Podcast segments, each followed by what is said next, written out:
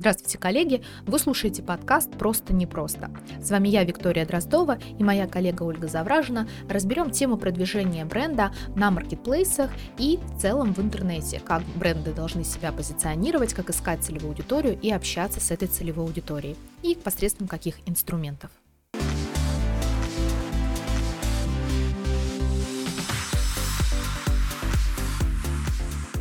Здравствуйте, Ольга. Добрый день, Виктория. Ольга, сегодня мы поговорим с вами о продвижении товаров на маркетплейсах. Но я думаю, что мы затронем не только маркетплейсы, но и в целом работу с брендами. И я думаю, что этот подкаст будет в первую очередь полезен начинающим предпринимателям, которые только выходят на площадки, или маленьким брендам, которые еще не занимались раньше своим продвижением.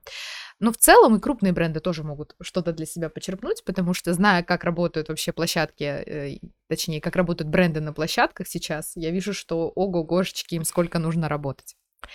А, давай, давай начнем с того, что, в принципе, что такое бренд. Вот с твоей точки зрения, вот как ты воспринимаешь бренды сегодня на маркетплейсах? Мы же вот с тобой разбираемся как, а, как, как вот предприниматель, как эксперт, э, как человек, который работает с продвижением бренда, и как пользователь, правильно? То есть у нас вот целых четыре личности, мы с тобой такие. Стороны восприятия. Да, да, да. Мы вот со, со стороны как минимум четырех персонажей воспринимаем товар и воспринимаем бренд. Вот расскажи мне, пожалуйста, как ты вот как пользователь, например, давай вот с этого начнем. Как пользователь, как ты воспринимаешь бренды на маркетплейсах? Ну, на самом деле, э, с точки зрения пользователя уже сейчас тяжеловато судить, потому что уже есть вот это вот предвзятое отношение, уровень насмотренности профессиональный, поэтому да, отдельно с точки зрения пользователя очень сложно себя как-то отделить от профессионала. Ну, да, попробуем как-то. Вот, но в целом э, когда ты находишь бренд именно в таком, в концепции бренда, это какой-то целостный продукт со своим э, стилем, со своим там, со своей, со своим направлением производства, то есть это я под направлением производства я подразумеваю то, что это не какие-нибудь, э, я не знаю, пуговицы и смартфоны mm-hmm. в одном магазине, а именно что-то вот одно. Ну, категорию, плане... то есть да, они выбирают какую-то категорию и делают. Ну, то есть, если это косметика, это косметика. Mm-hmm. Если вот это для тебя одежда, бренд. Да, то есть, одежда. если ты зайдешь в магазин сегодня и увидишь, что они продают там, я не знаю, кошельки, ремни, собачек, э, там, фигурки, светооборудование, там, микрофоны и так далее, для тебя это не будет восприниматься как бренд. А, да, скорее mm-hmm для меня бренд это какое-то одно направление. То есть, если я захожу там, грубо говоря, в какой-то ларек, в котором продаются и газеты, ну, и да. ручки, и там какие-нибудь маски и прочее, прочее, то есть для меня, ну, это, это не бренд. Угу. Бренд это все-таки в таком такая целостная концепция, угу. помимо одного, одной категории товара, еще целостная концепция. Ну да, то есть может быть, э, когда это, например, одежда какая-то, какие-то аксессуары, это допустимо, да, то есть у тебя есть какая-то одежда, у тебя есть бренд одежды, и туда идут какие-то там прям, не знаю, там, ну да, смешные, смешные. Да, то, что сопутствующее или то, что дополняет эту одежду. А когда там, извините, одежда и зарядки для смартфонов и, и заколки и еще что-то, ну да, это согласна. Вот согласна, очень хороший, кстати. Кстати, вот э, на маркетплейсах очень часто такое встречается, что, допустим, вот из последнего прям далеко ходить не надо, пару дней назад был пример. Я захожу в... Я ищу себе гель-лаки там для маникюра, mm-hmm. и захожу, э, мне понравилось э, оформление карточек, ну, я просто в поиске там вбила там лампы и гель-лаки. Я э, скроллю карточки, uh-huh. мне понравились карточки, я зашла в карточку, смотрю, значит, там вот определенные какие-то лаки, цвета мне понравились, и думаю, посмотрю, что еще для маникюра в, в этом магазине есть. Э, зайду, и, может быть, я у них все сразу куплю, uh-huh. то есть и лаки закажу, и пилочку да, там себе у них. запрос бывает. Вот, uh-huh. я причем часто сталкиваюсь с таким запросом, потому что я люблю заказывать из одного магазина, если мне понравилось, то есть зачем мне лазить э, по всей площадке, там, искать, э, ну, грубо говоря, какие-то uh-huh. смежные продукты, если я могу все это заказать в одном магазине. Я так довольно часто делаю, там, с елочными игрушками у меня точно так же было. И вот я захожу в этот магазин, они позиционируют себя как э, товары для маникюра.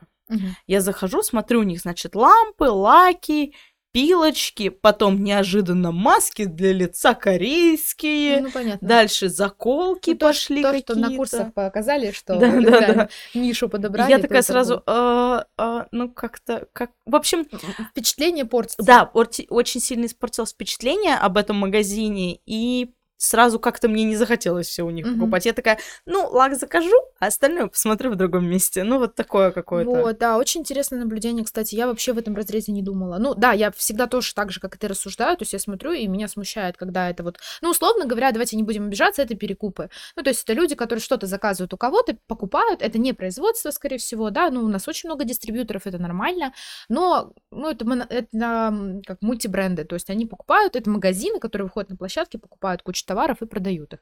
И вот даже в таких магазинах часто цена выше, чем если бы, например, напрямую у производителя мы бы покупали, потому что напрямую там РЦ держит и так далее, а здесь как бы уже кто на что гораст и так далее. Да. Вот про восприятие бренда вот с точки зрения потребителя понятно. У меня абсолютно то же самое, я с тобой полностью согласна. Еще бы я добавила, что как вот, например, как я воспринимаю бренд, помимо той картинки, я еще лезу дополнительно, ищу о бренде что-то. Ну, то есть у меня была ситуация, когда я искала там детскую одежду, ну, там, типа детской обуви, там, носочки, там, ну, чуть, короче, я забыла слово, это называется, тапочки такие антискользящим покрытием. Вот, я искала и нашла один бренд, который торгует на маркетплейсах. Мне было интересно, что они вообще делают в, в интернете. Нашла их сайт, нашла то, как они подходят к этому, их идеологию, и мне настолько понравилось. То есть у них помимо того, что они просто изготавливают какой-то продукт, у них есть еще идеология, которую они вкладывают в этот продукт. У них какая-то миссия своя интересная. Там пошла в соцсети, дальше прошла там запрещенный Инстаграм, а, зашла, и там тоже картинки, фото, Мгм. довольные покупатели, и так мне все прям стало близко интересно, хотя цена по сравнению с аналогами была немного выше. Ну, то есть, ну, но мне понравилось, что и карточки выглядели стильно, единообразно. Когда проходишь в магазин, там тоже все вокруг этого товара. И мне очень захотелось познакомиться с этим брендом поближе. И да, восприятие как потребителя, оно вот такое. Например, э, вот мы сейчас тоже сталкиваемся с тем, что у нас второй бренд выходит, он немножечко про другое. И его э, продавать на том, ну, в том же магазине, в котором мы сейчас торгуем, наверное, нелогично. Но мы столкнулись с тем, что в целом аудитория, которая покупает наш продукт, она Мгм. может купить и этот продукт, потому что это все про уход, все про красоту. Единственное, что мы продаем для волос, а еще выводим для кожи.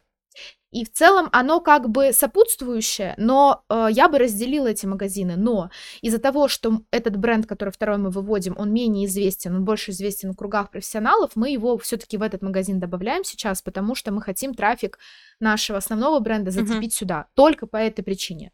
Я думаю, что те э, предприниматели, которые тоже делают какие-то мультибрендовые магазины и много-много всего, а я думаю, что они тоже руководствуются вот этой логикой, когда они хотят, чтобы ты вот, ну, пришла по гель-лаку uh-huh. и купила там корейскую маску и так далее, тапочки и вот это. Но видишь, они, возможно, не рассматривают это с точки зрения того, что это будет как свалка. Да, я вот именно в этом и проблема, и как раз-таки этот нюанс в том, что люди не рассматривают бренд как бренд, это, mm-hmm. они рассматривают это как магазин на маркетплейсе, а магазин на маркетплейсе в магазине можно как в супермаркете найти ну, да. и Но корм для животных, быть, и шампунь. Может быть мультибрендовый магазин, который как бы тогда и должен называться как какой-то, ну, я не знаю, ну, какое-то прям название, которое именно mm-hmm. идет для чего-то там, не знаю, там, все для дома, ну, типа того, да? Да, да. Дом быта, дом быта на Wildberries. Ну, все для дома. И ты туда заходишь, и ты ожидаешь увидеть товары для дома. А если это там, не знаю, бренд э, э, котики-ромашки, и ты uh-huh. такой, э, как бы ожидаешь там что-то для котиков с ромашками, ну, я сейчас очень-очень утрирована, ну, и понятно. ты туда заходишь, а там и не про ромашки, а там и про алоэ и так далее и тому подобное. Я думаю, логику мою поняли. Хорошо. А, как потребитель мы поняли, мы даже ошибки разобрали. А теперь как... Э, как, наверное, специалисты, да, давай как, как маркетологи, как специалисты uh-huh. продвижения. Давай рассмотрим вот так. Я уже, в принципе, затронула эту тему. То есть мы, например, на примере нашего магазина мы добавляем бренд второй uh-huh. туда для того, чтобы зацепить трафик первого. Но мы рискуем тем, что мы как бы магазин мешаем. То есть у нас будет два бренда абсолютно разных. Один это Италия, другой это Греция. Один это уходовая косметика, ну то есть средства для ухода за волосами. Второй это превентивная вообще косметология. То есть это э, все про красоту, здоровье кожи лица, тела, вот. И тут как бы вот такая история, то есть есть риск того, что мы намешаем в магазине, но мы uh-huh. понимаем, что других брендов мы больше добавлять туда точно не будем. Но с точки зрения продвижения это важно. То есть я вот малоизвестный бренд добавляю сюда и получаю трафик.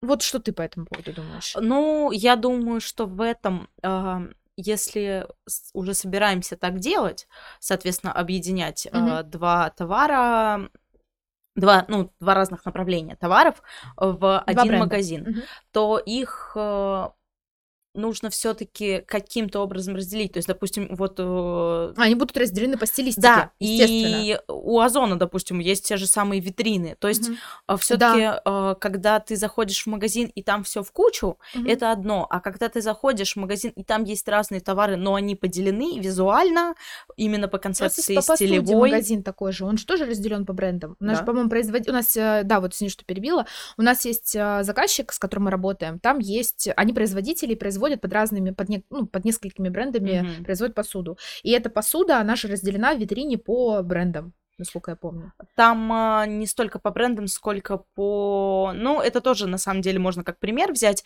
Оно разделено по сериям. Мгм. Там по сериям. И А. у них очень хорошо поделено по сериям. Мгм. И там в целом один и тот же, как бы, производитель, компания одна и та же, бренд один и тот же, но там сильно раз- разделяется именно по...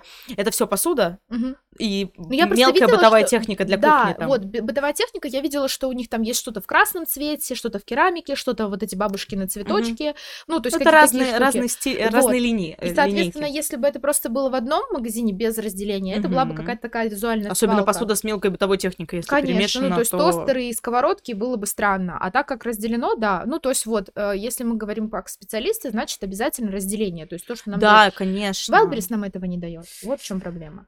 Wildberries есть- много чего не дает, к Это да, то сожалению. есть если Яндекс Маркет, насколько я помню, и Озон дают возможность Да, оформления витрины. витрины. ты можешь оформить это все по категорийно, делать это обязательно, то Wildberries этого сделать не дает, и скорее здесь логично а, ну, создавать кабинет и под этим кабинетом продавать. Мгм. Ну вот, например, а, я знаю, что сейчас же вот эта вот э, стоимость за регистрацию кабинета за 30 тысяч рублей Да. стоит. И многие предприниматели теперь точно будут идти в один магазин со всеми своими товарами. У меня вот буквально вчера состоялся разговор тоже с одним из э, наших подписчиков. А, Он как раз-таки тестирует разные товары из Китая, и у него основное направление так, эм, эти, господи, сумки, кошельки, и Мгм. он еще к ним будет абсолютно другие товары пытаться заводить, и он же, скорее всего, будет делать это ну, в этом же магазине. И Мгм. вот это вот тоже будет не очень хорошо. Но так как это начинающий предприниматель или маленький предприниматель, там маленький магазин, он не может себе позволить сейчас сделать несколько там ПОО и зарегистрировать Ну разные да, да, кабинеты. вот, вот тут уже, конечно, встает вопрос, как это делать. Ну, я думаю, как?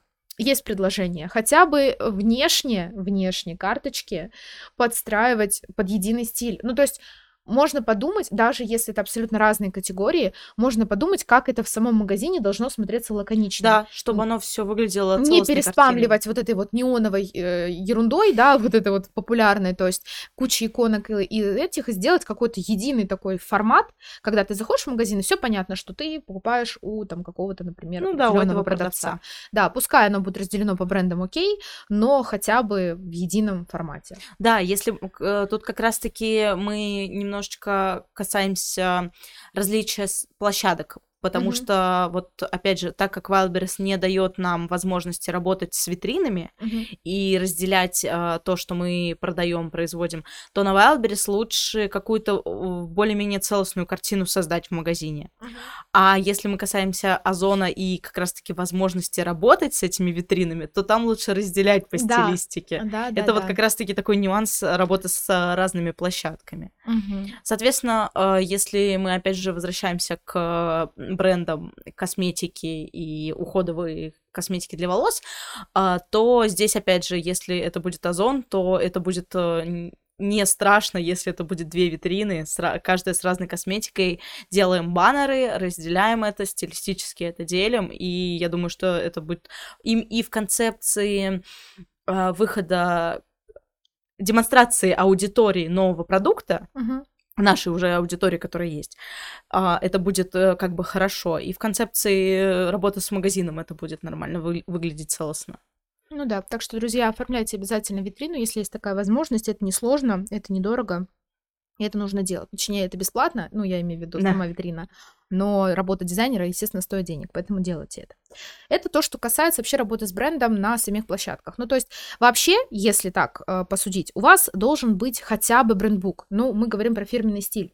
То есть, вообще, у вас должен быть фирменный стиль. Вы должны понимать, что если вы сегодня, ну, то есть, про крупные бренды я сейчас не говорю. Как правило, у крупного бренда есть свой фирменный стиль, есть шрифты, логотипы, цвета, требования к оформлению всего этого безобразия, можно так сказать, иногда.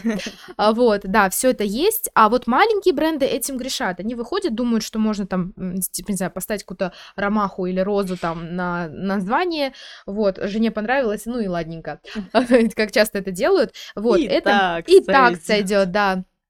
Вот, здесь должен быть этот мимас Ага. со, со спущенными рукавами мальчишки. Так вот, а, это не пойдет. Ну, то есть нужно думать на два шага вперед. Да, у вас нет бюджетов сейчас на разработку фирменного стиля, но вы хотя бы можете начать с того, что у вас должен быть выбран один единственный там основной цвет и сопутствующие этому цвета. Для чего? Для того, чтобы вы не превращали свой магазин вот в эту вот самую визуальную кашу и свалку. Почему? Потому что когда вы обращаетесь к фрилансерам-дизайнерам, сейчас дизайнеры всплакнут, к ним приходят и начинаются вот эти запросы на поиграй с шрифтами, на что-то нарисуй, а вот нам надо как-то выделить продукт. И кто на что гораст, кто на что учился, кто-то с 3D-графикой работал, кто-то работал там с тенями и так далее, у кого-то свои навыки. И начинают лепить что угодно в ассоциации с этим товаром. И не ассоциируют работу в дизайне с, с брендом, то есть не, раз, не разрабатывают дизайн с точки зрения позиционирования бренда, не учитывают это, а только идут в разрезе товара. И получается как раз-таки визуальная каша. Тем более, если обращаетесь к разным специалистам, ну вообще получится свалка. У нас такое было. К нам пришел производитель косметики. Косметика неплохая. а, Сам по себе производитель довольно давно работает на рынке. И он а, тоже, у него не было фирменного стиля, и были вот эти разные линии косметики. Мгм. Там для ног, для лица, для рук, и все это было разделено под разными названиями, ну, типа суббренды.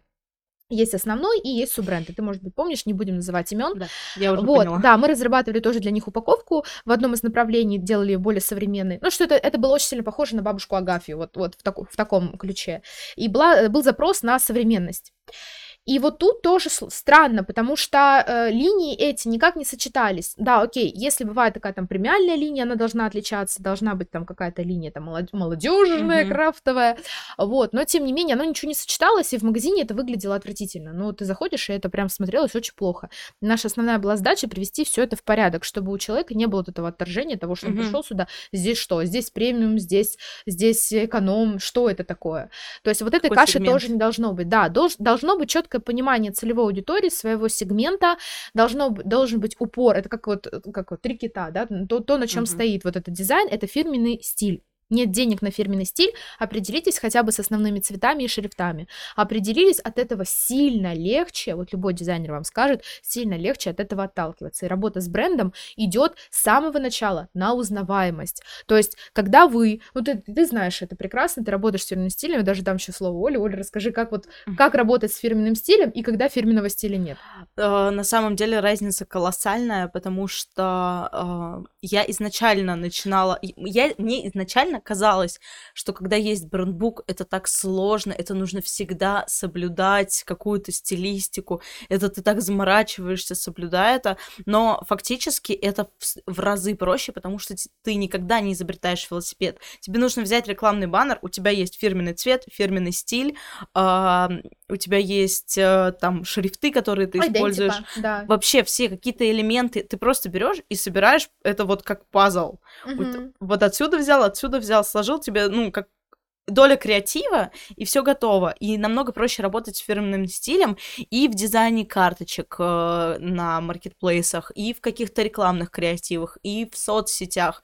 Это в разы легче, чем когда тебе каждый раз нужно изобретать велосипед и придумать что-то вот там супер красивое, чтобы это хорошо смотрелось. И на самом деле это вот э, такая рекомендация для всех, кто хочет вообще заниматься. Ну, это работа в долгую. Если ты хочешь заниматься с брендом, если ты хочешь, чтобы чтобы он был узнаваем, если ты хочешь, чтобы его воспринимали серьезно, не просто как какой-то, а, магазинчик там один раз Мгм. купили и забыли, а чтобы его действительно, да, люди воспринимали его серьезно, и чтобы они к нему относились серьезно, то тогда, конечно, нужно работать с фирменным стилем, не нужно постоянно мешать одни шрифты с другими, нужно, чтобы была единая концепция, и действительно намного проще работать, когда у вас уже все это подготовлено, собрано в одном месте, лежит, дешевле. И самое важное, вот тут сейчас я такой шкурный вопрос э, затрону, это дешевле. То есть, если вы думаете, что вы сейчас вкладываетесь финансово в разработку фирменного стиля, для вас это дорого, а создание фирменного стиля не есть дешево, ну это нормально. То есть, когда вы... Не, ну вы можете найти фрилансеров, которые сделают это подешевле. Тут уже вопрос на то, ну, на, то, на что вы э, как бы рассчитываете. Но в целом создание фирменного стиля затратная штука. Но лучше создать фирменный стиль, Мгм. потом будет сильно дешевле работать. Будет меньше правок, Тоже будет меньше, да, будет меньше обращений к дизайнерам. То есть вы приходите уже со своим стилем, со своим готовым заданием, и человек под это задание адаптирует. Это как, знаете, я не знаю, план дома. Ну вот Мгм. по плану дома можешь построить там комнату Рандомные знаешь- стены же не тыкайте. Конечно, да. Ну то есть, ну да, там что ты хотела добавить. А, на самом деле, вот про фирменный стиль, а, это как раз скорее в продолжение, то, что фирменный стиль, это же еще и про лояльность, ну, то есть а, про Да. повышение лояльности покупателей. Конечно. А как я буквально вчера смотрела статистику, что а, лояль... повышение лояльности покупателей на 5% повышает выручку на 25%. Вот. Вот, то есть, соответственно, если вы зацепите своим а, именно своей концепцией бренда покупателя, то он потом вернется, еще приведет своих знакомых и повторно купит у вас. Потому что когда людям нравится то, что вы делаете, они готовы к вам возвращаться. А большинство людей, ну, не могу сказать за всех, это далеко не все, но э, я знаю много людей, которые не готовы повторно тратить время на то, чтобы найти что-то интересное. и если они и есть. покупают один раз, где-то находят что-то хорошее, что им нравится, что, что их зацепило, они это запоминают и возвращаются. У нас э, есть тоже очень хороший пример, что мы вот буквально на работе с коллегой э, нам очень понравился бренд сумок, и заказали один раз, случайно нашли. Зак- заказали один раз сумку, пришла очень хорошо упакованная, вот э, прям с вкладышами, совсем все запаковано, все красиво, э, коробочка, все, ну вот прям классно сделано. Постарались. И коллега заказала еще раз там же сумку другого цвета. Я заказала в подарок там д- свои- на день рождения эту же сумку у этого же бренда. И вот сейчас жду еще себе тоже закажу такую сумку. Ну, Ну потому что классный бренд, почему бы нет? Я когда мне нужно было купить подарок на день рождения, я вспомнила о том, что есть вот этот бренд и понравится. Ну, то есть, э, действительно классный продукт. Почему бы не подарить его другому Мгм. человеку? Вот. И, то есть, люди готовы возвращаться к тому, что им нравится. Да, да, да, да, это очень важно. Вот, поэтому нужно продумывать, кто ваша целевая аудитория, и нравится ей, да, упаковывать и работать как раз-таки над узнаваемостью бренда. И самое важное делать это с первых продаж. Я слышала такое заблуждение о том, что, ну вот я сейчас денег накоплю и начну работать над продвижением бренда. Это вчера буквально, вот тоже я э, разговаривала с человеком, он такой, ну у меня пока денег нет, времени на это нет. И я знаю, что это заблуждение очень многих, особенно там э, маленьких предпринимателей, да, которые только-только вот на свои сбережения какие-то что-то сделали, и они вроде бы как рассматривают свой бизнес как именно бренд, то есть они не просто покупают какой-то товар и перепродают его, а они хотят прям развивать бренд. Они понимают, что они что-то уникальное несут на этот рынок, что-то интересное, вкладывают туда силы, эмоции. Это круто, но тут нужно понимать, что пока вы продаете no name, а, у вас покупают один раз. Ну, то есть вы тратите время сейчас и деньги впустую, потому что вы бы могли добавить вот ту самую изюминку и узнаваемость своему товару, а, за счет чего вас бы запомнили. Ну, то есть как, как минимум название, а, название бренда, да, как максимум его упаковали бы. И в следующий раз, когда вы где-то покажетесь, вот мы сейчас следующую тему даже рассмотрим, точки контакта, когда вы, э, например, э, вот ты, например, Оля, купила эту сумку, да, Мгм. в следующий раз Например, гипотетическая ситуация. А, твоя коллега купила сумку, ты ее увидела, тебе очень сильно понравилось. Тут у тебя, у твоего супруга день рождения накануне, да, и этот бренд а, рекламируется под, под целевой Мгм. аудиторией, а ты под нее попадаешь, например. Или там ты сидела с коллегой за компьютером и увидела рекламу, где-то догоняющую рекламу этого бренда, и ты такая, о, так это ж тот же самый бренд. Благодаря чему ты это увидишь? Благодаря упаковке, внешнему виду. Не просто той же сумки, которую она купила, а именно идентике, логотипу, цветам. То есть ты бы увидела Да, этот не товар, всегда запоминается название. Конечно, да. перебила. Именно визуальная часть тут тоже важна. В, как раз-таки это и часть фирменного стиля. Поэтому над этим нужно работать. И когда вы в точках контакта других, не на маркетплейсах, покажете человеку, он вас вспомнит и скажет, о, круто, это то, что я хотел. Самая моя любимая, самый мой любимый тоже пример. а, Я вообще сегодня на примерах, судя по всему. Отлично, да. Пример это круто, но у нас же много опыта. Самое, самый вот мой очевидный пример, который я всегда привожу и своим девочкам, а, которые у меня в, маркетинге, в маркетинге, в SMM работают, я все время рассказываю эту историю про то, что очень давно, где-то пару-тройку лет назад, а, когда я там только начинала работать, а, более так активно именно в карьеру начинала строить, я уже работала в SMM, и мне тогда мой еще на тот момент парень подарил на день рождения подарок. Вот, ну там была одежда, и смысл в том, что ребята, значит, прислали а, вот этот, э, ну, товар. А, я, значит, распаковываю, там топ был, я, и я распаковываю эту посылку, там мешочек льняной, Мгм. Все завернуто в крафтовую бумагу. Они мне присылали это с деком, то есть сверху это было в стрёмный зеленый пакет Ну, упаковано.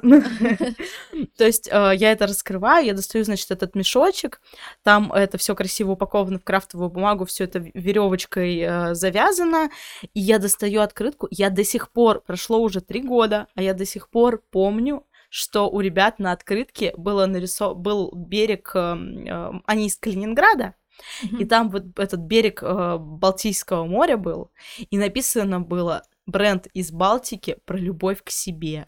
И это вот от, ру- от руки надпись Мгм. на плотном картоне, таком текстурном, и напечатанная красивая картинка, значит. И потом, естественно, я до сих пор заказываю у Ну, них. конечно. И они уже там и в Питере появились, они теперь не только с Калининграда шлют. И я до сих пор у них заканч... заказываю, и я смотрю, насколько они с каждым годом развиваются. У них больше там эти мешочки по качеству, они их доработали, у них теперь другие открытки, они еще там самописную инструкцию, значит, э, по тому, как ухаживать за вещами вкладывают. То есть вот, вот настолько такие штучки, они еще наклейки свои разработали. Ну, то есть ребята развиваются, но с самого начала, когда их еще никто не знал, у них там и подписчиков в нашем любимом запрещенном инстаграме было очень мало, и никаких телеграм-каналов, и никаких там еще ничего у них не было. У них был такой написанный э, сайт э, на тильде, и, Мгм. и там было пять товаров всего. Я просто потом нашла, когда вот мне это подарили, я потом его нашла, потому что мне захотелось еще там что-то у них заказать. И сейчас они сильно разрослись, у них там телеграм-канал, у них теперь два магазина, и в Питере, и в Калининграде есть. А, и, но изначально у них было всего пять товаров, они их шили ручками своими Мгм. вручную, С такой любовью и с, так- с и, таким но они их бренду. упаковывали с самого начала, и я до сих пор их заказываю. Сейчас они сильно разрослись, Мгм. у них уже больше производства, но я все равно продолжаю их заказывать, потому что вот это такая любовь к бренду, которую ты- и я всем рекомендую, действительно. У меня куча подруг, Ну, которые после тоже записи там подкаста я, видимо, тоже что- что-нибудь куплю. Отлично. Вот, ну вот работа с брендом это настолько глубокая, что даже если Ну- вы начинаете с одного-двух товаров, то есть это сразу нужно начинать. Вот скажи мне, как ты думаешь, дорого ли было э, сшить вот эти льняные мешочки и написать эти открытки? Нет, это вообще на самом деле это настолько маленькая э, такая часть, э, которую можно... Это, это копейки. Ну, то есть там ткань, э, этот лен с хлопком, и она вообще... Я просто как человек, который разбирается в тканях, Мгм. знаю, что там метр этой ткани стоит вообще копейки, а для, на этот мешочек уходит, ну, 20-40 там сантиметров, скл- ну, если сложить и веревочкой перевязать это все. Ну, рублей в 50-60 это укладывается? ну, в целом, да, да. Ну, А даже если это и в 100 рублей укладывается, то это, в принципе, Ну, допустимо накиньте абсолютно. просто к товару, к Ну да, стоимости ну, товара, То и есть все. вот я, например, могу сказать, что у нас, а, допустим, косметика, которая приходит сейчас из Италии, мы напрямую ее как бы из Италии берем, и она не доупаковывается в России, а есть бутылки, ты знаешь наши, наши товары, есть бутылки, которые требуют доупаковки, потому что у них нет производственной упаковки сверху. И мы, допустим, закупаем крафтовый картон хорошего качества для того, чтобы это было более презентабельно. И я знаю, что когда мы ленимся, а мы ленимся иногда, какую-то часть продукции, под которую нет коробок по размеру, они идут нестандартные, мы упаковываем в пупырчатую пленку и просто в белую пленку сверху, мы получаем негативные отзывы на маркетплейсе, что у нас товар дорогой, а упакован как попало. И мы это понимаем, это прям боль, и мы сейчас этим в первую очередь занимаемся тем, чтобы закрыть этот вопрос, и чтобы наш хороший товар доходил до покупателя и не портил впечатление. Мгм. Хотя вот мы, маркетологи, знаем это прекрасно, но э, ну, не решили эту проблему, к сожалению, на сегодняшний день, но решаем прямо оперативно. И вот э, как раз-таки, да, и то есть это недорого. У нас коробка стоит там 50-60 рублей на одну единицу товара, Мгм. Плюс, э, допустим, там 15, э, 15 э, рублей это может стоить пупырка дополнительно или крафтовая бумага еще дешевле. Мгм. Короче, где-то в районе 80 рублей на один товар мы можем себе позволить доупаковать. Я думаю, что можно это сделать еще дешевле, если вы в больших объемах заказываете коробки, это еще будет дешевле. И мы тоже иногда заказываем в больших объемах и удешевляем. То есть мы большую партию заказывали, мы вообще коробки нам вышли 27 рублей. Мгм. Там вместо 57, одна из коробок, я помню, по математике, нам вышло 27 рублей. Ну, то есть мы как бы скинули 30 рублей. В Два раза. Да, вот. И поэтому тут тоже такая штука, что задумайтесь, пожалуйста, над тем, как вообще касается ваш клиент с тем, ну, с вашим продуктом. Ну, вообще упаковка, на самом деле, это очень важная часть бренда, потому Ну, что... постоянно про это говорим. Вот постоянно, про упаковку каждый пишем. раз. Да потому что я... Вот каждый раз мы говорим про упаковку, и каждый раз я заказываю товар, и один из трех товаров стабильно мне приходит то порванный, Ну, ты видела, то сегодня еще пришли... какой-нибудь. Мы сегодня заказали в офис э, весы, нам нужны были срочно кухонные весы. Мы их заказали, и там э, упаковка с девочкой, с лицом. И, как я Мгм. сказала, девочка, девочке лицо разбили. Ну, то есть, да, вроде бы это, казалось бы, весы кухонные, ну, то есть нужны были срочно, прям срочно бутылку здесь. Но, ну, блин, ну, а, впечатление вот это вот Обидно. о разбитом лице, Конечно. я это буду долго А когда заказываешь подарок, это вообще... Я же Да. жаловалась, когда я вам подарок Да, на Новый да, год да, я заказывала. Когда пришла коробка просто, просто, ну, вот с дырками. А Да. как вы такое подарить? Оно даже... Ну, хотя бы завернули бы во что-нибудь. То есть даже если мы изворачиваем, да, то мы все равно стараемся. Не будем погружаться в эту Ну тему, да, потому что конечно. тема больная, и мы все время про это говорим. Давайте про точки, да, про точки контакта. То есть, смотрите, мы поговорили про то, что бренду необходимо быть упакованными, быть э, узнаваемыми и работать с аудиторией, чтобы она любила и ассоциировала вообще этот весь визуал с собой. Если, например, это какая-то молодая аудитория, которая там интересуется музыкой, стилем, там, не знаю, татуировками, рисунками, там, а, граффити и так далее, ну, бренд должен соответствовать вот этим запросам, да, либо это, если возрастная аудитория, соответственно, туда же. Э, Я думаю, что по сегментам мы сегодня сильно углубляться не будем, как бренду э, себя позиционировать. Давайте поговорим про то, как бренд касается. Мы уже затронули эту штуку. Мгм. Упаковка — это одна из точек контакта, когда человек, вот он, в принципе, а, взаимодействует с товаром, первое впечатление, да, мы уже это много раз обсуждали, первое впечатление важно. Также есть вообще точки контакта, вот, да, собственно, сотрудники, ну вот сотрудники, которые рассказывают э, своим же друзьям, товарищам, Мгм. которые производят у вас продукт, ваш, на, на вашем там производстве, в вашем офисе, вашем, там, не знаю, на складе, которые взаимодействуют с вашим товаром, это тоже точки контакта Мгм. бренда, потому что они, э, как являются сарафаном, рассказывают о том, как они вообще любят этот продукт, и они, в принципе, ассоциируют очень часто... Ну, то есть, смотрите, давайте так, сейчас попытаюсь объяснить. Если я работаю на бренд, и я выгляжу определенным образом, в определенном стиле, прихожу и рассказываю про бренд, а, наверное, по мне, по моему внешнему виду и по моей Мгм. подаче о бренде начинают судить. Если я, извините, вся какая-нибудь грязная, пошатанная, неухоженная, рассказываю про какую-то, не знаю, хорошую штуку, которая стоит дорого, Про наверное, косметику. да, наверное, мне не поверят. Ну, то есть, если, если бы я сейчас сидела с проплешинами на голове и рассказывала о том, как у нас классно работает косметика, Да. вряд ли бы мне кто-то поверил. Я бы заподозрила что-то неладное. Да, да, поэтому обратите внимание тут на то, с кем вы работаете. То есть, если вы строите все-таки бренд и компанию, подумайте, что те, с кем вы работаете, тоже являются точкой контакта с потенциальными клиентами, представляют вашу компанию. И они должны выглядеть соответствующим образом. Вкладывайтесь в людей, с которыми вы работаете, чтобы они выглядели тоже опрятно. Может быть, сейчас грубовато прозвучит, конечно, но тем не менее, это точка контакта. Рассматривайте это с маркетинговой точки, ну, с маркетинговой точки зрения. То есть люди должны, должны нести вот эту миссию, э, гореть этим делом, потому что я знаю, что наши, наши ребята все такие, они все горят, Мгм. они все, все классные, и я знаю, что если завтра спросят, где вы работаете, это будет позитив, и это будет э, интересный продукт, и это, блин, круто. А, что еще у нас? Что еще у нас? У нас еще есть источник контакта сайты, из Мгм. точек контакта есть социальные сети. Мы, короче, не будем говорить, смотрите, вообще по точкам контакта есть и помещения, и магазины, и входная группа, и парковка даже банальная ваш там шоурум, это тоже точки контакта, насколько комфортно человеку э, встречаться с брендом. Мы сегодня об этом говорить не будем, потому что мы все-таки про интернет, мы про digital. Поэтому давайте мы поговорим про вот как раз-таки сайт, про магазин, про социальные сети, про запрещенные социальные сети немножечко даже затронем. Давайте вот в эту сторону а, рулить то, что мы хорошо знаем, в чем очень хорошо разбираемся. Так вот, из точек контакта. Давайте начнем с нашего любимого запрещенного. То есть, да, мы должны проговорить, что Инстаграм запрещен на территории Российской Федерации, но тем не менее многие бренды продолжают там оставаться, потому что аудитория там есть. И я слышала по последним данным, можно так сказать, от моих коллег по, по цеху, что Инстаграм что-то прям активизировался.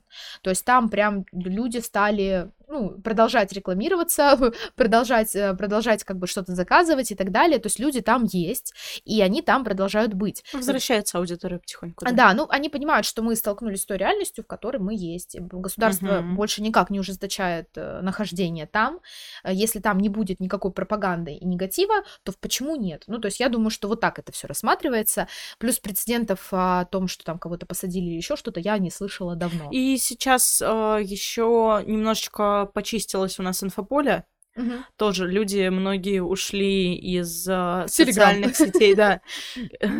Люди очень, очень многие ушли из социальных сетей э, по причине того, что инфополе сильно засорялось э, какими-то новостями, было уже неинтересно, надоедало вот это Мгм. все постоянно одно и то же. И, а сейчас э, немного почистилось, там блогеры уже подостыли, все уже Мгм. начали Да, заниматься своими делами. перестали вы выражать, Да, уже все все просто- поняли, все все всех поняли, все уже Мгм. как бы разделились там по своим каким-то а, местам, да, поэтому эта точка контакта, она остается, и, соответственно, вести ее тоже необходимо, если вам есть ваша там аудитория. И, и что вообще из себя представляют социальные сети для бренда? Ну, это лицо бренда, социальные сети, это лицо бренда, это, тоже Это та канал же самая- коммуникации. И, м, ну, это в то- в том числе и лицо Это тот бренда самый сотрудник, который разговаривает с большой широкой аудиторией и рассказывает э, в своей тональности бренда, о котором мы, кстати, даже не Мгм. упомянули. Вот как раз-таки в со- социальных сетях тональность бренда крайне важна, потому что бывают несколько специалистов, которые ведут социальные сети, и они говорят в разной тональности. А, Вы можете очень часто встретить э, в нашем, в нашей сфере, то есть мы занимаемся консалтингом, занимаемся рекламой, и в нашей сфере очень много брендов, компаний, которые тыкают тыкают вот эти вот тыка- Мгм. тык- тыкальщики. Эй, А ты, ты, да, эй, ты, иди сюда, сейчас я тебя научу, эй, ты, давай зарабатывать. Ну, я надеюсь, что наши слушатели понимают, о чем я говорю, и когда тебе тыкают малознакомые тебе люди, бренды, как-то не приятно. очень приятно. Может быть, вам все равно, я за вас крайне рада, мне неприятно. Когда я вижу очередное письмо от какого-то сервиса аналитики по поводу того, что, эй, ты, смотри сюда, у нас обновление, думаю, ну, ребят, я бы хотела, чтобы вы хотя бы немножечко проявили уважение. Мне вот в этом тыкании не видно уважения. То есть Мгм. можно как бы там более сдержаннее. Короче, тональность у всех своя. Э, Вы можете тыкать, можете выкать, можете вообще там по-разному обращаться, можете на оно обращаться. Не знаю, кто ваша целевая аудитория.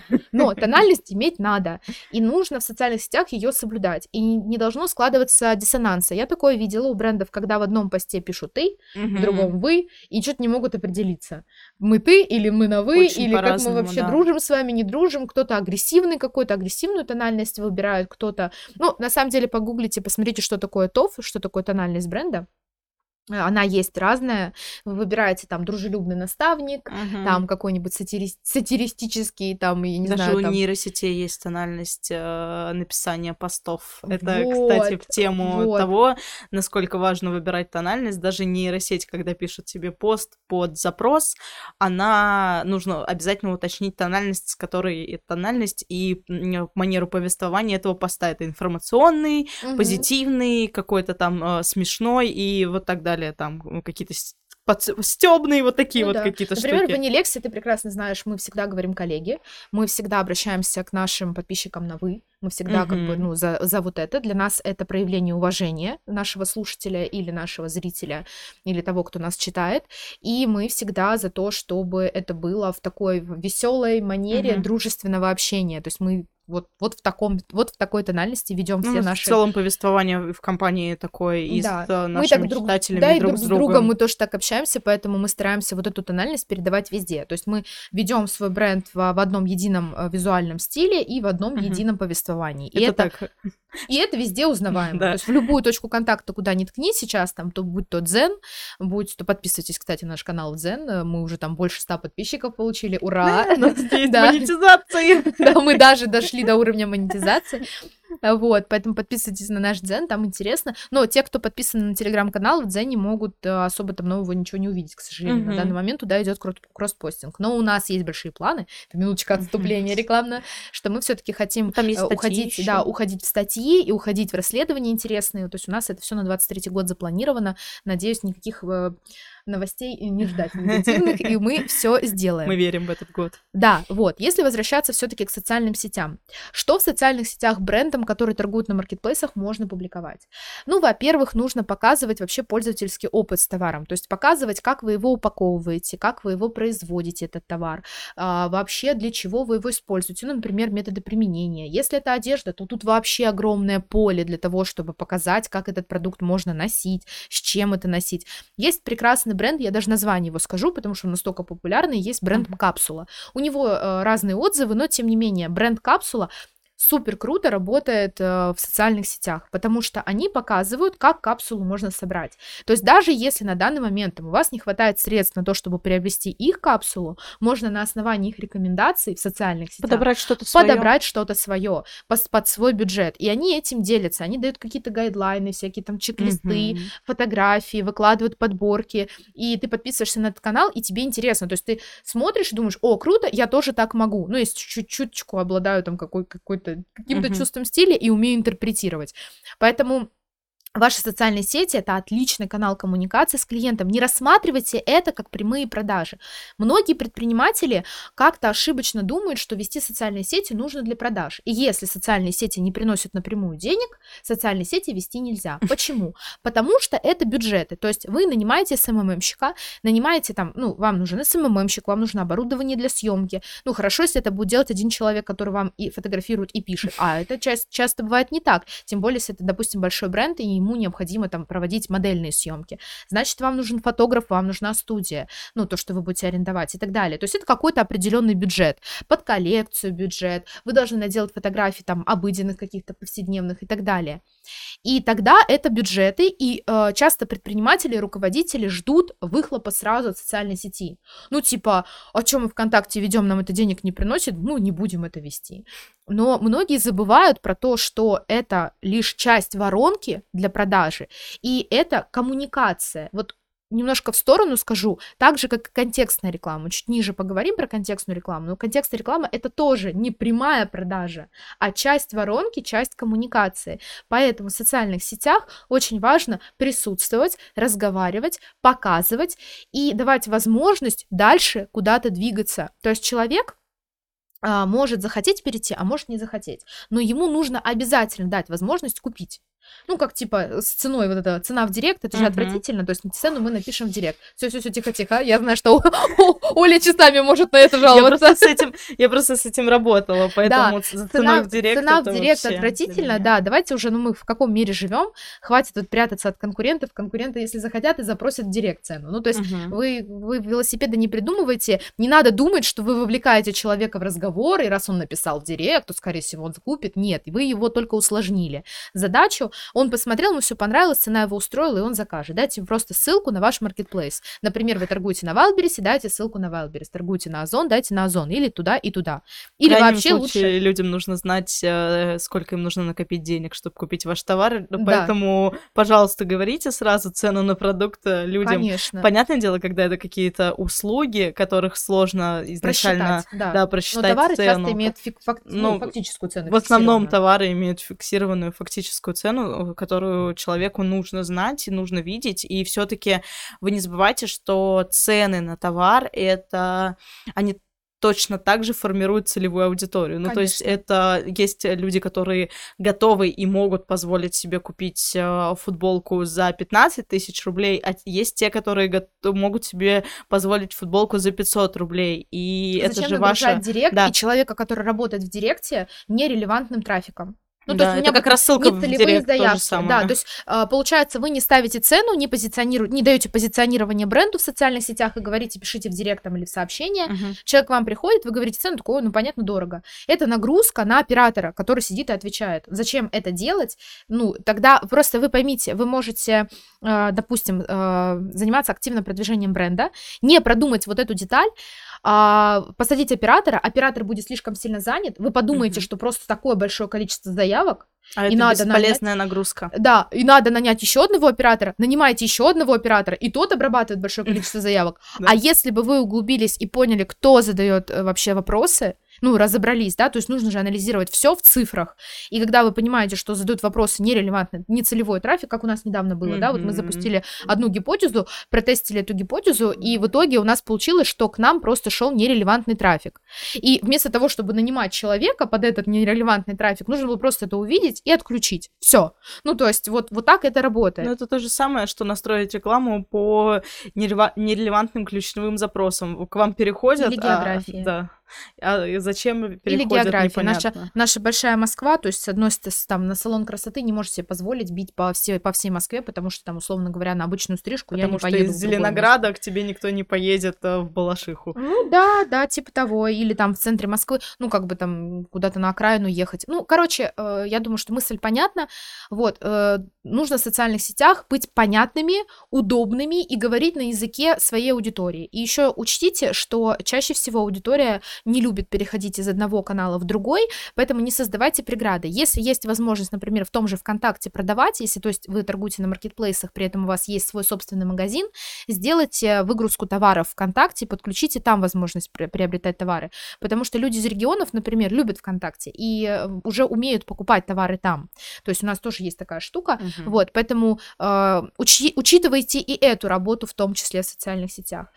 Э, так, ну что мы еще не проговорили? Ну, то есть мы проговорили про запрещенную соцсеть, мы проговорили. Ну, слушайте, даже у некоторых есть э, аудитория в одноклассниках, тоже не надо отметать. Ну, есть это определенная возрастная аудитория, аудитория, это да, определенный, определенный целе- целевой такой спектр.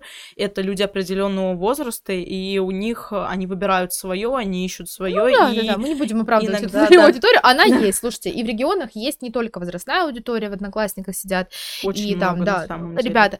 В общем, суть в том, что и в Телеграме есть ваша аудитория. Главное быть узнаваемым, когда вы э, когда вы транслируете вообще любую информацию, она должна быть в вашем фирменном стиле. То, о чем мы, в принципе, говорили. Точки контакта должны быть нормальные, адекватные. Стоит это недорого. Ожидать прямого эффекта не стоит. Нужно анализировать это все в комплексе. А, про воронку даже, может быть, мы отдельно какой-то выпуск Да, я думаю, запишем. а я отдельно. думаю, что тут, наверное, даже нужно видео снимать, потому что тут голосом Мгм. особо не проговоришь. Надо показывать, как эту всю вороночку считать.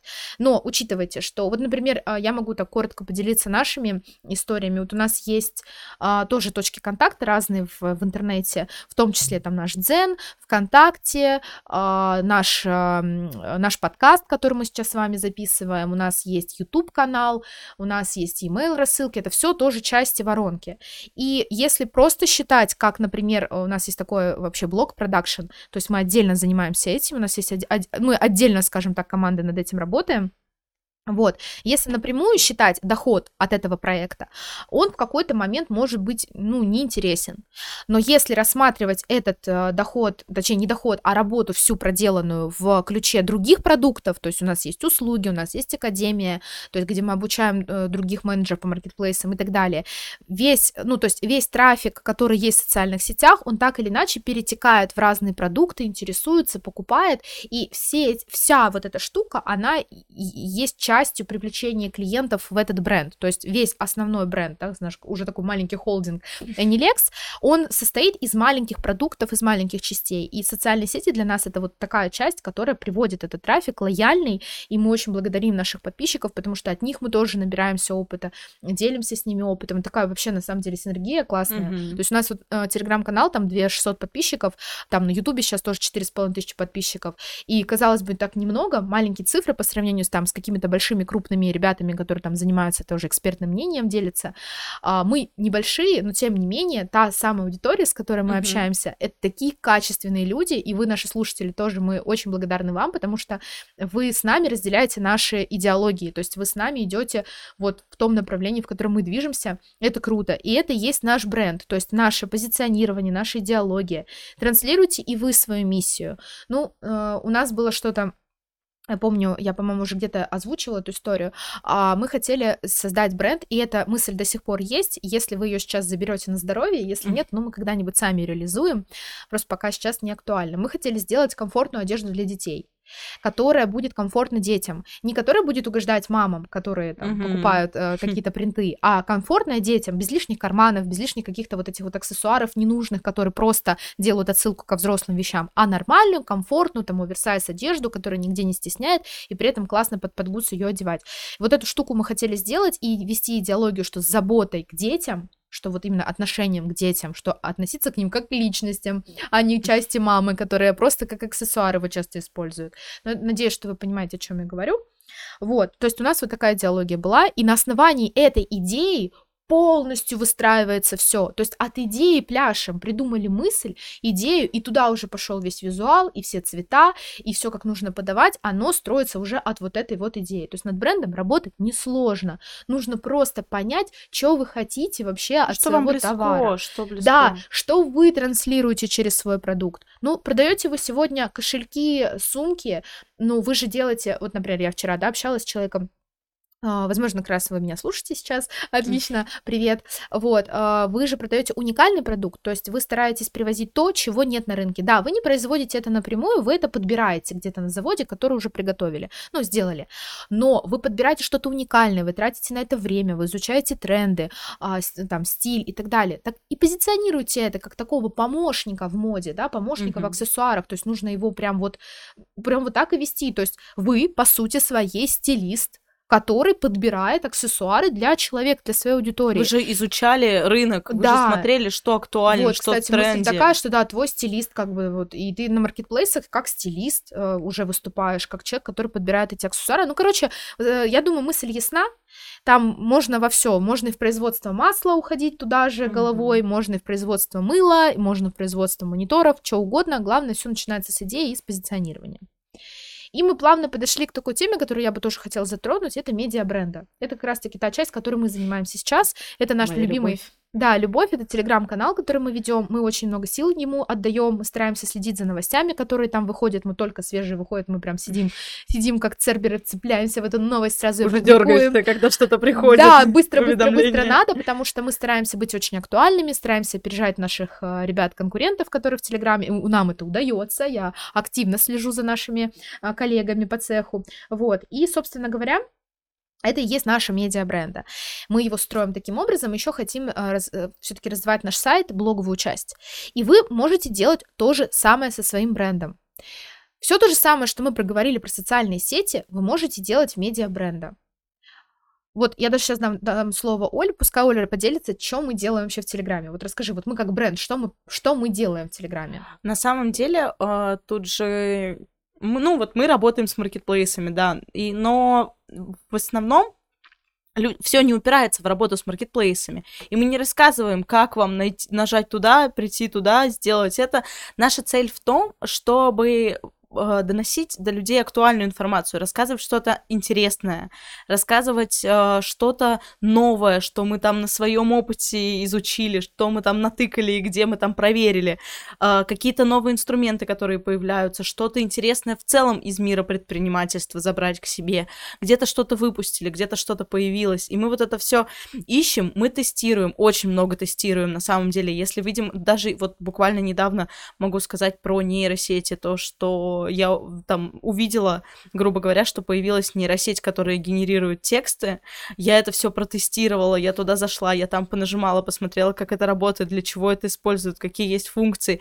Только потом мы это уже несем э, в наш контент.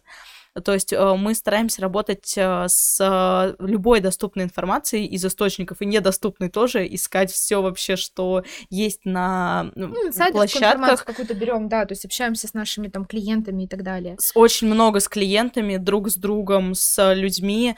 Это все упирается не только в то, чтобы найти в интернете какую-то новость и mm-hmm. опубликовать ее или первыми рассказать о, о том, что там э, Wildberries что-то выкатил или и так далее и тому подобное, а все, все наше медиа построено на общении с практикующими специалистами, то есть есть... И с э, предпринимателями. Да, и с предпринимателями. Вот в эту, в эту сторону, так почему все таки медиа-бренды, почему так называется? Потому что фактически мы превращаемся вот в СМИ.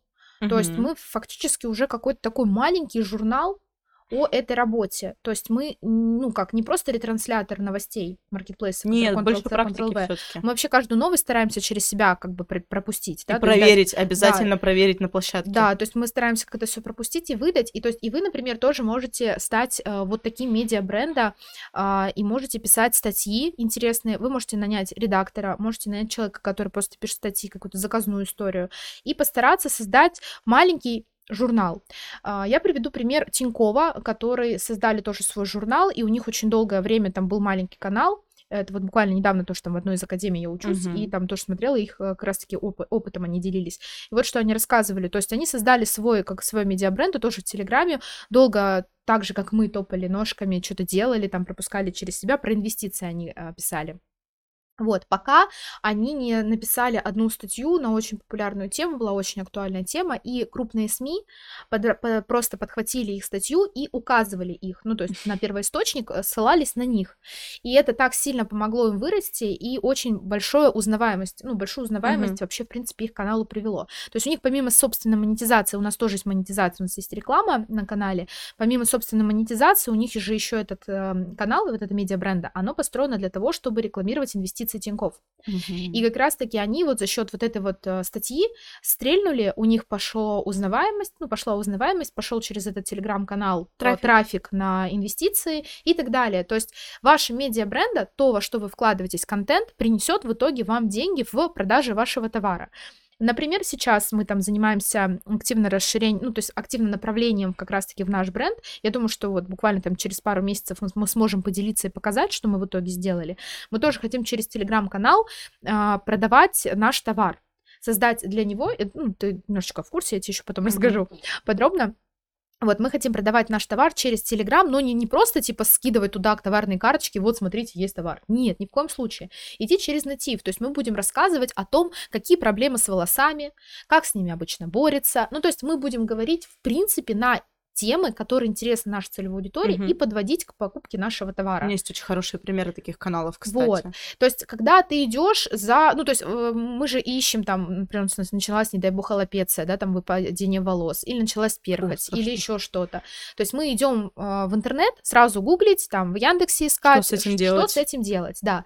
Мы хотим как раз-таки развивать этот канал, чтобы быть полезным для нашей аудитории вообще медиа, куда люди приходят, читают, во-первых, читают полезные статьи, во-вторых, читают что-то из мира моды, там, причесок, э, укладок и так далее. То есть мы создадим такой портал, где людям будет интересно. И в том числе они будут покупать нашу продукцию. Угу. Вот то же самое, как э, к телеграм-каналу Нелекс. Людям интересно, они могут покупить обучение, могут купить наши услуги и так могут далее. То просто есть почитать. Могут просто э, почитать и, и ничего не купить, и быть нашей просто аудиторией, которая все это делает. Пожалуйста. Ну, то есть, но, а, опять же, не забываем, что они в любом так, так или иначе участвуют в коммерческой части, они являются зрителем нашей рекламы. То есть так uh-huh. или иначе мы все монетизируем абсолютно. То есть зрители мы тоже монетизируем на рекламе.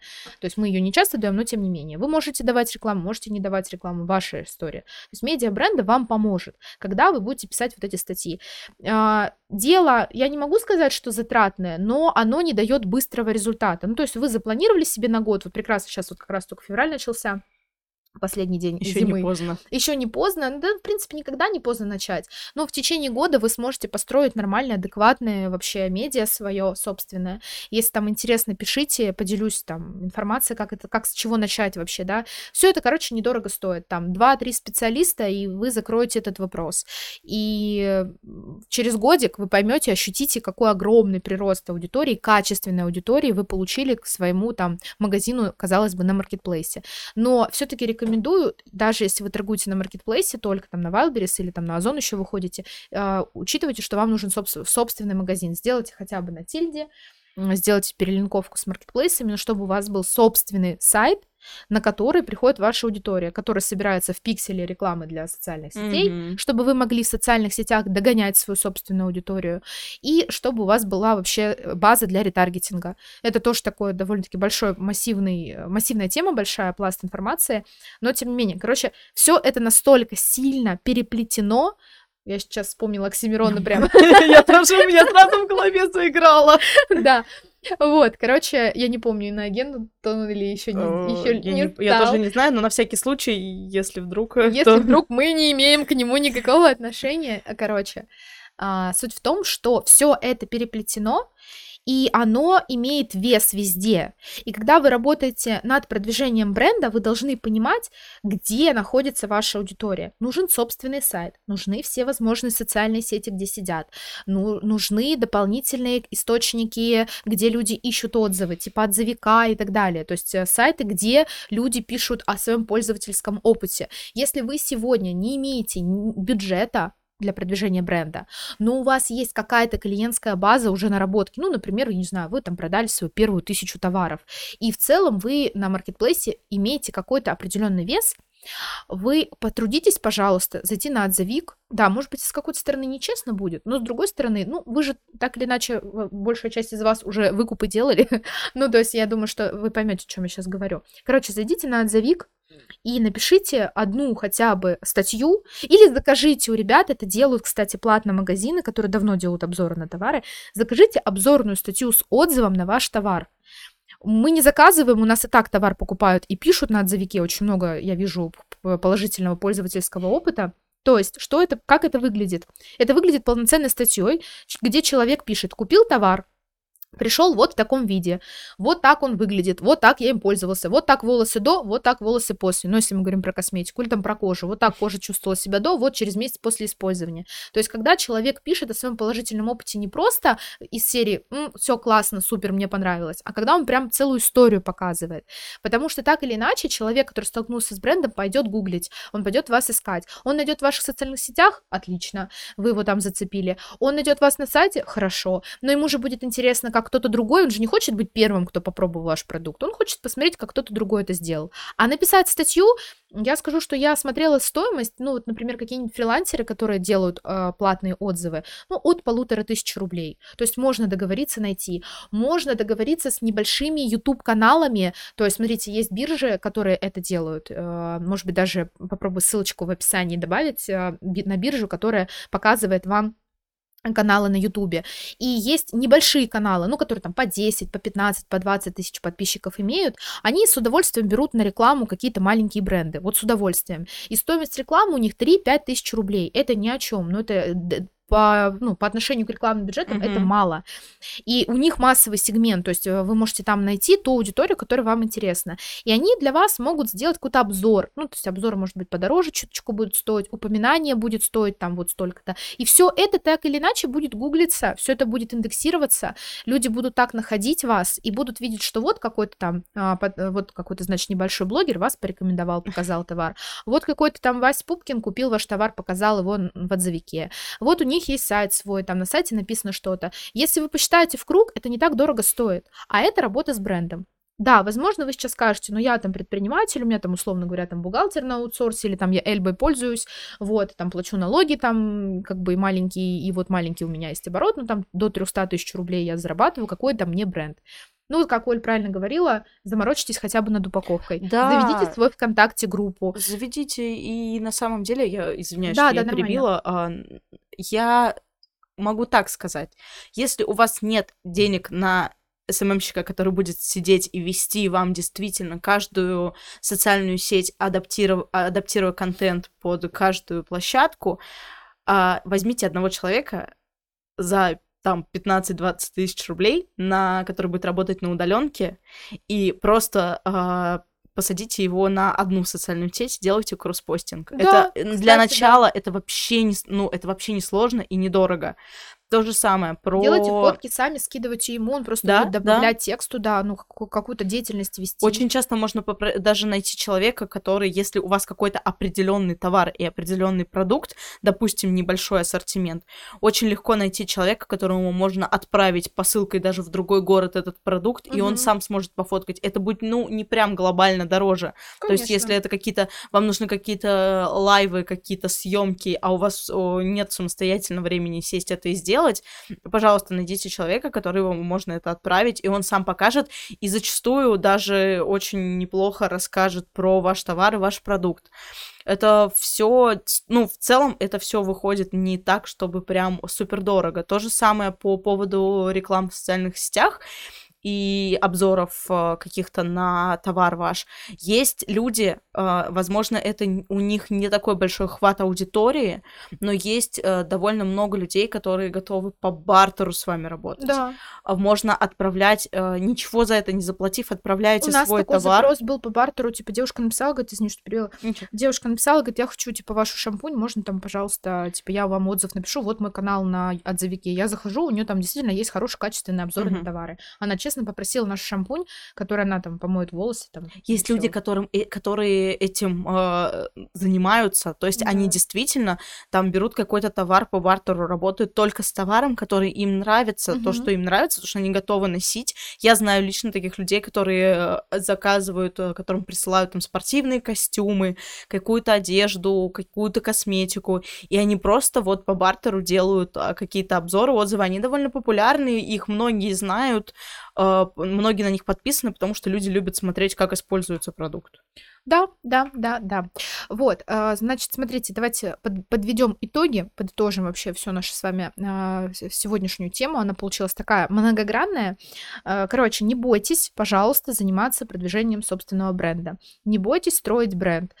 Нет креатива. Короче, я не верю, что у вас нет креатива. Вы же предприниматель, вы же свой бизнес открыли, вы уже креативный человек, вы уже нестандартно мыслите. Соответственно, вам просто чуть-чуточку нужно поднатужиться. Меньше рефлексируйте на тему того, что вот э, продвижение бренда дорого, сложно, нет команды и так далее. Просто берите и делайте. Вообще в любой ситуации просто берите и делайте. И большое количество итераций всегда даст результат. Вот как я вчера говорила, если мы будем что-то делать, все равно какой-то результат будет. А если мы не будем делать ничего, ничего не будет. Ну, Что-то всегда туда лучше, же чем давайте там ничего. под лежачий камень вода не течет.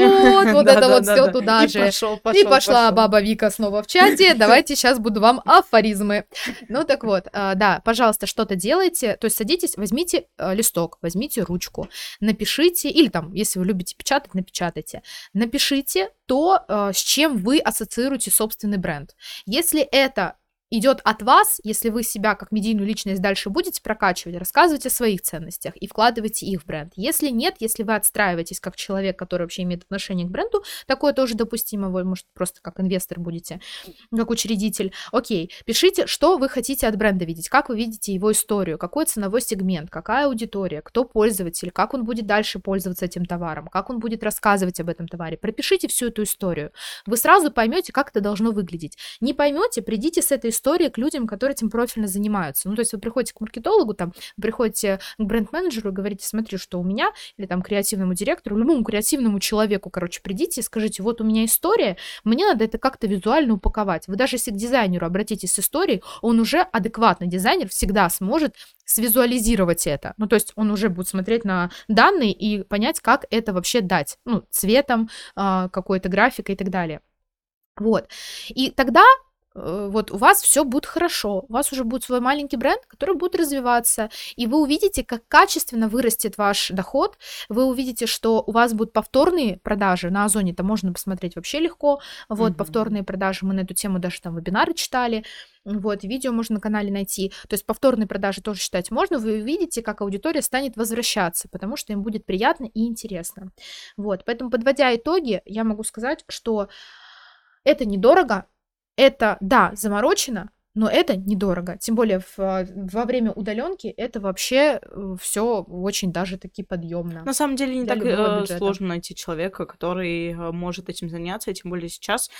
Конечно, нужно хорошо и качественно выбирать людей, с которыми вы хотите работать, чтобы у вас хотя бы было схожее отношение к вашему бренду, потому что это... человека надо. Ну да, это просто, это ваше детище, не находите кого попало. Для галочки, что, да. да, что, просто позаботьтесь о том, чтобы у вас было какой-то человек Короче, глаза горят, не горят. Ну, то есть, если вы там обращаетесь к человеку, вот мы даже также по, те- по технической части фрилансеров, когда нанимали, а, нам нужно было там по IT-составляющей решить вопрос, и в основном все айтишники, технические специалисты, они такие все, ну, сдержанные. А нам нужен был человек, который горит этой работой, который знает, э, что он делает, и который может предложить нестандартное решение. Да, я понимаю, что мы слишком это с аппетитом Много заходим. хочете. Да, много хотим, но тем не менее мы, ну, находим таких людей, потому что мы их просто перебираем по этому запросу. Мы приходим и ищем горящие глаза, ищем людей вовлеченных в то, чем, ну, то, чем они занимаются, они должны гореть. Если вы обращаетесь к дизайнеру, дизайнер с таким сухим голосом и- и поникшим сделаю. взглядом а, говорит, что за карточку он возьмет 100 там рублей, 500 рублей и сделает вам, ну, не надо. Ну, что вы заплатите просто эти деньги в помойку и все. Вот. Поэтому я желаю развития вашему бренду. Надеюсь, сегодняшний наш подкаст был полезен Мгм. нашей аудитории. Желаю развиваться вашим брендом. Приходите, давайте вместе общаться, под- подписывайтесь на наши каналы, вступайте в наши закрытые чаты, давайте общаться там, вместе как-то генерировать вам идеи какие-то, тем более это несложно. Идеи мы насыпем, задачи Да, вам мы вам можем очень много поставим. посоветовать, не только про работу с маркетплейсами, но и в целом про маркетинг. У нас довольно хорошо это развито в нашей работе. Да, давайте, короче, работать над импортозамещением. Не все зарубежное хорошо. У нас в России, знаете, как бы Россия, она такая славится классными креативными ребятами, большими крутыми брендами и маленькими брендами. Давайте вместе расти. Вот. э, Тут, кстати, вот э, даже я могу сказать, что СТМ Любимая Владимира Викторовича нашего Блохина тема STM это когда вы берете товар, который производят на заводе под каким-то брендом, и брендируете его под свой бренд. У нас сейчас есть э, несколько клиентов, которые этим занимаются а, в, своё, ну, в своей нише. Это классно работает. Вот как раз-таки это про продвижение вашего бренда. То есть вы берете уже готовый продукт, брендируете его своим, и уже свой бренд вколачиваете в эту аудиторию. Есть люди, которые очень этим... Есть прям целые компании, которые готовы производить вам под STM-ку Да, товар, да, да, да, да, и да. это очень популярно. Вот, поэтому я желаю вам как бы успехов и всего хорошего. Развивайте социальные сети, работайте со своим брендом, и все у вас будет хорошо и замечательно. Пока-пока.